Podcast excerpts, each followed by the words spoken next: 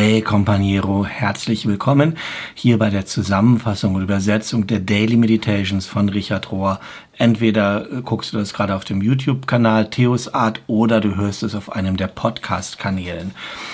Bevor ich loslege mit dieser Woche, mit dem Thema, möchte ich noch etwas erzählen, vor allen Dingen für dich, wenn du das auf dem Podcast hörst. Denn ich habe ja schon öfter vom Companiero.net erzählt, unserer kleinen Online-Community, und wir machen da gerade ein Experiment oder haben ein Angebot, so könnte man das nennen, die auf dem YouTube-Kanal das sehen, die wissen das, die haben das Video dazu gesehen. Und zwar bieten wir an, in diesem Monat einen Schwellengang zu machen, also dass du zu Hause zu deiner Zeit, an deinem Ort, in deinem Tempo mit deiner Frage, die du hast, rausgehst in die Natur, einen Schwellengang machst und die Natur selber, Gott in der Natur, wie immer die Begrifflichkeiten für dich sind, fragst um Antworten und dann deine, deine Geschichte machst. Und dann treffen wir uns am 28. September abends und du kannst erzählen, wie dein, dein Schwellengang war, wie deine Geschichte war. Und wir würden das spiegeln. Das ist eine der Techniken aus der Visionssucherarbeit, aus der Naturritualarbeit. Und es gibt einige Leute, die das im letzten Online-Kurs gelernt haben, die sich bereit erklärt haben, das ähm, auch an dem Abend zu machen sodass wir euch in kleine Gruppen einteilen würden und das ist unser Angebot. Kostet nichts. Und wenn du Lust hast, das auszuprobieren, schreib eine E-Mail an mich an jörg.urbschat.männerforum.nordkirche.de. Findest du auf dem YouTube-Kanal auch Theos Art und dort ist das auch nochmal genauer beschrieben, die Natur als Coach nutzen, wenn du dir das Video angucken willst. Also das ist unser Angebot und ich wollte es hier auf den Podcast-Kanälen auch nochmal mindestens einmal sagen. Mit den Daily Meditations befinden wir uns in der Woche vom 29. August bis zum 4. September und sie sind insgesamt überschrieben in dieser Woche mit Living Inside God's Great Story. Leben innerhalb von Gottes großer Geschichte. Und der erste Abschnitt lautet eine Reise Richtung größere Liebe. Und Richard sagt es so. Ende September wird im CAC, also im Center for Action and Contemplation, die siebte und letzte Conspire-Konferenz stattfinden. Das ist die Konferenz, die die letzten Jahre ja immer schon stattgefunden hat. Und wir nennen es uns Schrägstrich wir Schrägstrich die Welt. Leben innerhalb von Gottes großer Geschichte. Unsere eigenen individuellen Geschichten verbinden sich mit den Geschichten der größeren Gemeinschaft und verbinden sich mit Gottes ganz großer Geschichte, die alles einschließt, jeden Menschen und die ganze Schöpfung. Und in der Woche, dieser Woche von den Daily Meditations, werden wir ein wenig von diesen Ich-Geschichten hören, von verschiedenen Lehrern und Lehrerinnen vom CAC. Und wir hoffen, es offenbart, obwohl das so unterschiedliche Geschichten sind, dass all diese Geschichten zusammenhängen, dass meine Geschichte, deine Geschichte, unsere, die Geschichte dieser Welt und Gottes Geschichte, dass die alle miteinander verbunden sind. Und Richard fängt ganz persönlich an und sagt, wahrscheinlich ist es nicht so schwer für euch, euch vorzustellen, dass ich schon sehr, sehr früh angefangen habe, andere zu lehren. Teaching. Ungefähr im Alter von sechs oder sieben. Meine Eltern haben mir das später erzählt, dass ich meine ganzen Nachbarkinder und meine Cousinen und Cousins zusammengeholt habe im Hintergarten und dass ich dann angefangen habe, meinen kleinen billigen Pfennig-Katechismus zu nehmen und obwohl ich noch gar nicht lesen konnte, habe ich so getan, als ob ich predigen würde und als ob ich ihnen etwas erzählen würde über Jesus. Ich muss ein ziemlich weird little kid gewesen sein, ein ziemlich schräges kleines Kind, aber ich war ziemlich glücklich. Und ich bin dann zur katholischen Schule gegangen und da habe ich dieses Belohnungs-, Bestrafungssystem, dieses Perfektion und du musst was erreichen System kennengelernt, denn das war damals so die übliche Ordnung, in der wir uns in der katholischen Welt in den 50er Jahren bewegt haben und Gott wurde uns immer als derjenige gezeigt, der bestraft, männlich und der bestraft. Und ich bin später oft gefragt worden, wo, Richard, hast du denn gelernt, Gott mehr in dieser bedingungslosen Liebe kennenzulernen, diese Art von bedingungslosen Liebe. Wie hast du das gelernt?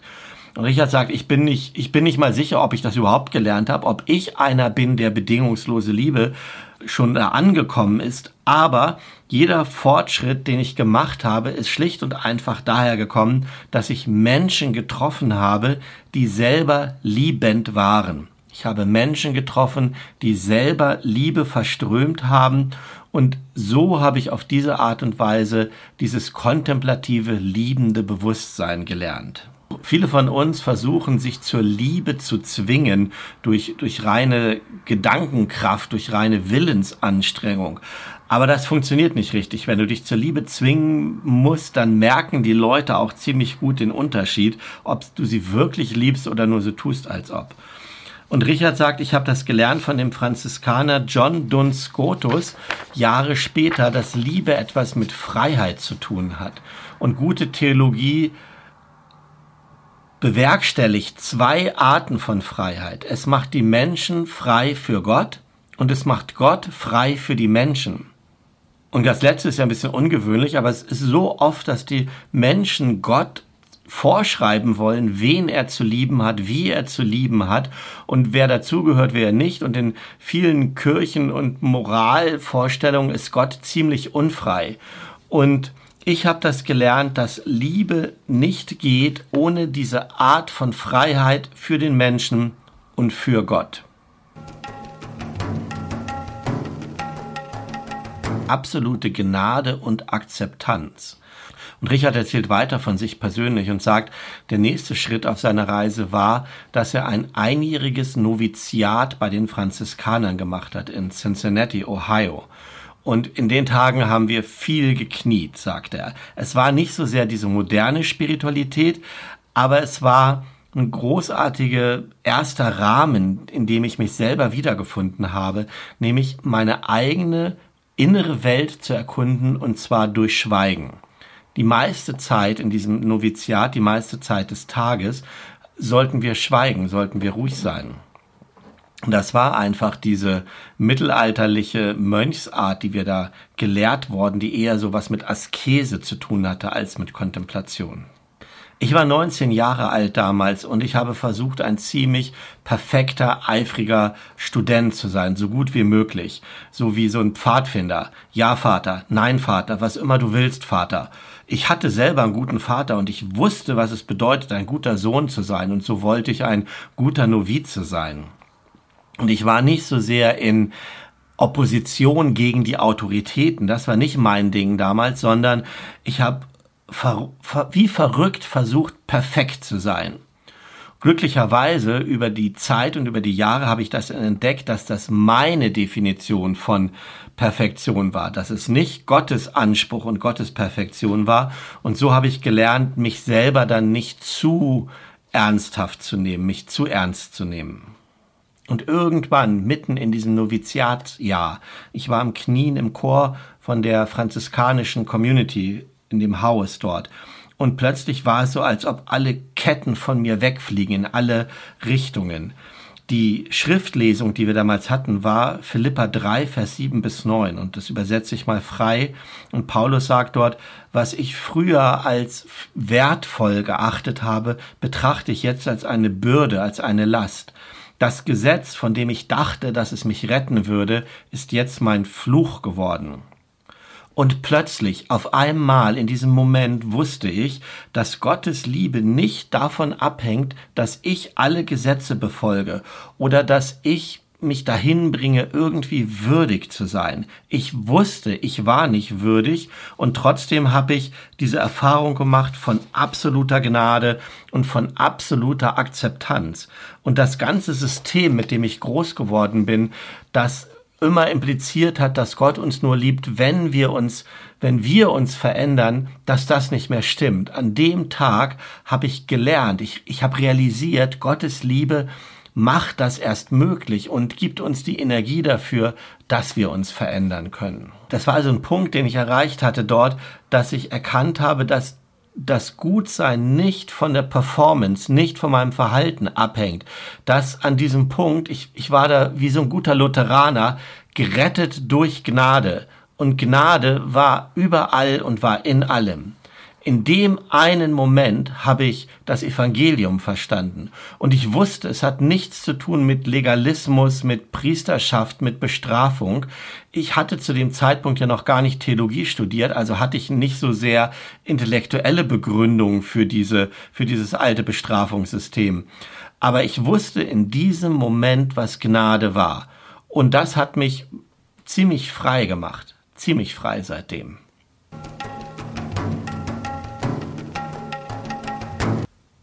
Den Körper und den Geist nähren. In den nächsten Abschnitten kommen verschiedene Leute aus dem CAC zu Wort, die auch etwas über dieses Thema zu sagen haben. Und die erste ist Barbara Holmes. Und sie erzählt darüber, wie sie kontemplative Praktiken gelernt hat innerhalb ihrer Familie und innerhalb ihrer Ahnenlinie. Und sie sagt, auf der Seite meiner Mutter, der mütterlichen Linie, war meine Familie Sklaven von der Ostküste von Maryland. Und sie haben so eine Art spirituelle Praxis um ihre Mahlzeiten herum entwickelt. Die Sonntagsmahlzeiten waren immer offen für jeden, der dazukommen wollte. Es war die ganze Familie da, es war aber auch außerhalb der Familie, es waren alle möglichen Leute da, die die ohne Familien waren und sie alle sind gekommen und es war fast unmöglich zu sagen, wer da jetzt verwandt war, wer Neffe zweiten Grades, Cousin zweiten Grades, Cousine oder sowas war, sondern sie sind alle zusammengekommen. Und obwohl da schon sowas zu spüren war, so gewisse kontemplative Nuancen in diesem, in der Mahlzeit und den Gebet niedergesprochen worden, dann war es vor allen Dingen Tante Rebecca, auch aus der mütterlichen Seite meiner Familie. Sie war eine Pflanzenfrau und sie hat die Gemeinschaft, die da zusammengekommen ist, geheilt mit ihren Pflanzen, die sie in den nahegelegenen Wäldern gesammelt hat. Und nach einer anfänglichen Diagnose wurde dann ein Tee verschrieben und dann gab es so geflüsterte kleine Updates, die während der Kirchenzeit und während der Mahlzeiten weitergegeben wurden. Und es wurde in diesem ganzen Gewebe klar, dass es nicht nur um körperliche Heilung geht. Die hatten ja damals keinen Arzt, es gab kein Geld für Medizin, es gab nichts. So alle waren darauf angewiesen, dass Tante, wie hieß sie? So alle waren darauf angewiesen, dass Tante Rebecca die richtige Medizin gefunden hat.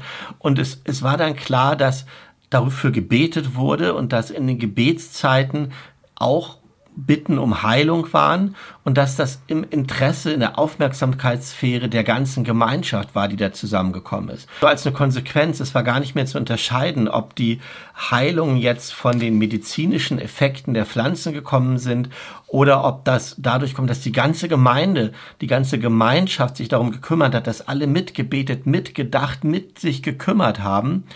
Aber in, in diesen kleinen Communities, die wir damals waren, war Kontemplation eine tägliche Praxis, die sich sowohl um die Nahrung für Körper und das Heilen und, und das Werden von Körper als auch das Nähren und das Werden vom Geist gekümmert hat. Das war so etwas wie gelebte Kontemplation. Lost in the Secret of God's Face, eigentlich verloren im Geheimnis von Gottes Angesicht. Vielleicht könnten wir es auch übersetzen mit Aufgehen in dem Geheimnis von Gottes Angesicht. Und in diesem Abschnitt kommt James Finlay zu Wort, wie er mit der Arbeit von Thomas Merton in Kontakt gekommen ist. Und James Finlay beschreibt, wie er aufgewachsen ist in Akron, Ohio, mit einem gewalttätigen, alkoholabhängigen Vater. Und wie er damals mit dieser Idee von Klöstern in Kontakt gekommen ist durch die Schule. Also Beten hat schon immer, sagt er, eine gewisse Rolle in meinem Leben gespielt, einfach um zu überleben. Mit diesem gewalttätigen, alkoholischen, alkoholkranken, unberechenbaren Vater. Und ich hatte diese Idee, dass Klöster ein Platz wären, wo man hingehen könnte, um Gott zu suchen und so weiter und so weiter. Und dann in der Schule einmal hat jemand über Klöster gesprochen und über Thomas Merton. Und ich habe mir dann ein Buch von ihm geholt und habe das wieder und wieder gelesen. Und gleich auf der ersten Seite schreibt Thomas Merton, für mich ist es so, sagt Thomas Merton, ich habe ein einziges Verlangen. Das ist das Verlangen nach Einheit, aufzugehen oder mich zu verlieren in dem Geheimnis von Gottes Gesicht. Und James Finlay sagt, ich war damals 14 Jahre alt. Ich wusste nicht genau, was er meinte. Ich konnte das natürlich noch nicht ganz erfassen, aber es hat etwas in mir bewegt und es hat etwas in mir berührt. Und als ich dann später mit der Schule fertig geworden bin, da habe ich mich beworben und bin in das Kloster von Thomas Merton gekommen. Und Thomas Merton war mein Novizenmeister. Auf die Weise ist er mein spiritueller Leiter geworden zu einem Zeitpunkt, wo ich 18 Jahre alt war. Und Thomas Merton sagte dann weiter, hatte ihn gelehrt, wie er dahin kommt, seine eigene kleine Geschichte zu verbinden mit Gottes Realität und mit Gottes großer Geschichte.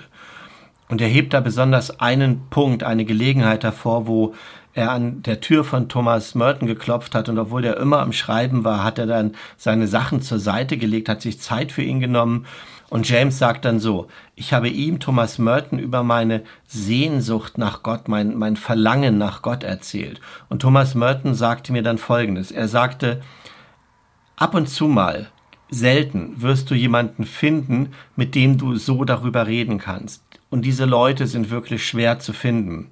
Sie sind wirklich schwer zu finden. Aber der Zweck von diesem Platz hier im Kloster ist es, es ist ein Platz, um das zu beschützen, um das zu bewahren, um es zu kultivieren, dieses radikale Verlangen, das in dir ist und in den anderen Menschen und das als ein Geschenk, als ein Charisma für die Welt zu kultivieren und zu bewahren. Und so hat sich mein eigenes Verlangen, meine eigene Sehnsucht verbunden mit der Sehnsucht, mit dem Verlangen der größeren Welt, der, der größeren Gemeinschaft. Das war die Geschichte von James Finlay. Der Kosmos offenbart Gottes große Liebe. Der nächste, der zu Wort kommt, ist Brian McLaren, der in einem sehr religiösen, sehr evangelikalen, sehr konservativen, Bible-believing, bibeltreuen Haushalt aufgewachsen ist. Fast fundamentalistische, fundamentalistisches christliches Zuhause nennt er das hier. Und er sagt dann, einmal haben ihn die Leute aus der Nachbarschaft auf ein Wochenend-Retreat eingeladen. Und da ist Folgendes passiert. Sie wurden eingeladen, eine Stunde am Nachmittag, am Samstagnachmittag rauszugehen und eine Stunde im Schweigen, im Gebet zu verbringen.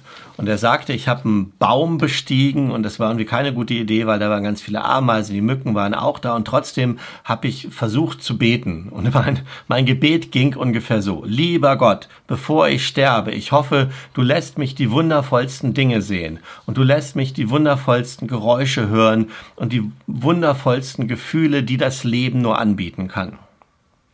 Und das war mein Gebet, sagt er. Und obwohl das so ernsthaft war, Überraschung, es ist nichts passiert. Nichts, nichts ist auf dieses so intensive Gebet passiert. Also nichts direkt danach passiert, aber ich kann das verstehen, wenn du ich kenne das früher auch so ernsthaft zu beten und denkst, gleich muss Feuer vom Himmel fallen oder irgendwas passieren, aber nichts passierte. Aber dann beschreibt er, wie später auf diesem Retreat an dem Abend, ich weiß nicht, ob es derselbe Abend war oder ein anderer Abend, wie sie dann in diesem nachts dort lagen unter diesem herbstlichen Himmel nachts und er beschreibt, ich habe meine Finger, meine Hände hinter meinem Kopf verschränkt, ich habe hinaufgestarrt in den Sternenhimmel und ich habe so eine seltsame Ruhe und so einen seltsamen Frieden gespürt und plötzlich begann etwas zu passieren. Ich hatte dieses Gefühl, als ob ich gesehen werde, als ob ich gekannt werde, gewusst werde, als ob ich benannt werde, als ob ich geliebt werde, als ob da jemand größer als der Himmel da ist, der sich über mir ausspannt. Und ich habe mich selbst so gesehen, wie ich da lag, auf diesem kleinen Hügel, auf diesem kleinen Kontinent, auf diesem kleinen Planeten, in diesem kleinen Sonnensystem, am Rand von irgendeiner Galaxie, von Billionen von anderen Galaxien und es sich trotzdem anfühlte, als ob der große, großartige Schöpfer von diesem Ganzen, was da ist, irgendwie mein kleines, zerbrechliches Selbst sieht, mich sieht. Es war, als ob der ganze Himmel über mir ein Auge geworden ist, als ob all der ganze Space, all der ganze Raum, das ganze Weltall ein Herz war und als ob ich der Zielpunkt war, ein Fokuspunkt für Aufmerksamkeit und Liebe von diesem Himmel. Und dann passierte das Allergewöhnlichste in diesem Moment, wo diese Realität so in mich eingesunken ist. Ich fing an zu lachen. Das war nicht einfach nur so ein Kichern oder so ein Auflachen, sondern ich war wirklich am Lachen, richtig tief. Am Anfang vorsichtig leise, aber am Ende war es ein lautes, unkontrolliertes Lachen. Das tiefste Lachen, das aus mir je herausgestiegen ist. Und es war nicht so ein reaktives Lachen, das passiert, wenn irgendwas Lustiges passiert, du einen Witz hörst oder jemand macht irgendwas Lustiges und du musst Moment darüber lachen. Es war mehr wie ein überfließendes Lachen. Es war so, als ob der, mehr so, als ob der ganze Raum, der sich da über mir geöffnet hat, auf einmal sich angefüllt hat mit reiner Freude. Das einfache Vertrauen in Gottes Gegenwart. Der letzte Abschnitt ist von Cynthia Bourgeau und sie beschreibt von ihren ersten Erfahrungen, wie sie das Gebet des Schweigens kennengelernt hat als ähm, Bestandteil ihrer spirituellen Reise. Und sie sagt Folgendes. Beten ist Reden zu Gott. So habe ich das am Anfang gelernt. Mit diesen ersten Worten, mit denen frühkindliche religiöse Erziehung anfängt, habe ich angefangen und habe dann meine Nachtgebete gesprochen. Und später kam dann das Vaterunser dazu und der 23. Psalm. Und ich bin dann auch ermutigt worden, zu Gott in meinen eigenen Worten zu reden und um Fürbitte zu bitten und so weiter und so weiter. Obwohl ich das so gelernt hat, hatte ich schon ganz früh aber auch so ein Erkenntnis oder so eine Idee dafür, dass Beten auch meinte, Gott zuzuhören. Und nicht nur zu hören auf Botschaften, die Gott dann redet, also auf Messages, sondern, also wie das bei Samuel passiert ist im Alten Testament, dass er Gott fragt und dann hört er genau hin, ob Gott auf diese konkrete Frage eine Antwort gibt. Sondern, sagt Cynthia, ich habe schon ganz früh gelernt, dass das einfache Dasein, das being there quietly in der Gegenwart Gottes. Und das, das habe ich gelernt als eine spirituelle Praxis. Und zwar nicht von meinem formalen Sonntagsmorgenstraining, sondern dadurch, dass ich die gute Gelegenheit hatte, zu der Zeit meine ersten Schuljahre auch in einer Schule von Quäkern zu verbringen. Und dort gab es so etwas, ein wöchentliches Schweigegebet, Meeting for Worship heißt das, Treffen zum Anbetung, aber es war wirklich Schweigen die ganze Zeit. Und ich habe dann da gesessen in einfachem Schweigen. Und in diesem Schweigen habe ich mich umgeschaut, ich habe aufgeschaut, staunend zu dem Sonnenlicht, das durch die großen oberen Fenster hereingefallen ist. Und ich bin einfach da gesessen und habe angefangen, immer mehr zu verstehen, als ob mich das tiefer in mein Herz zieht dass Gebet viel, viel tiefer und viel, viel mehr ist, als nur zu Gott zu reden. Dort, in der Tiefe des Schweigens, habe ich meine ersten Erfahrungen gemacht mit Gott als liebender Präsenz, einer Präsenz, die immer nahe ist. Und das Gebet ganz einfach bedeutet dieses einfache Vertrauen in diese Präsenz. Und dann, fast 40 Jahre später, habe ich das Centering Prayer, das Gebet der Sammlung kennengelernt von Vater Thomas Keating. Und dann habe ich erkannt, dass ich das schon ganz, ganz früh gelernt habe als Kind dort bei diesen Quaker-Meetings. Und heute würde ich sagen, dass diese Art von Gebet das ist, was ich kontemplatives Gebet nennen würde. In der Essenz ist es so, Kontemplatives Gebet ist einfach ein wortloses, vertrauensvolles Öffnen des Selbst für die göttliche Gegenwart.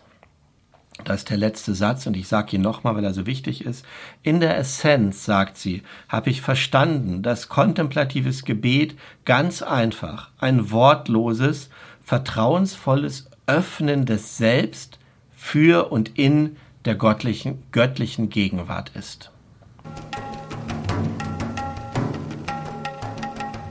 So, ihr Lieben, das waren die Meditationen von dieser Woche. Ich fand es toll, nochmal so viel Persönliches zu hören von den Lehrern und Lehrerinnen, die sonst quasi über ihre Lehren uns das nur zu vermitteln versuchen und jetzt so ein bisschen was aus ihrem Leben geteilt haben als Idee, wie ihr Leben sich mit anderen Leben verbinden kann. Ich habe das auch beim Lesen schon gemerkt, ja, dieses Lachen, was James Finney da beschreibt, das hatte ich auch mal bei dem Schwellengang.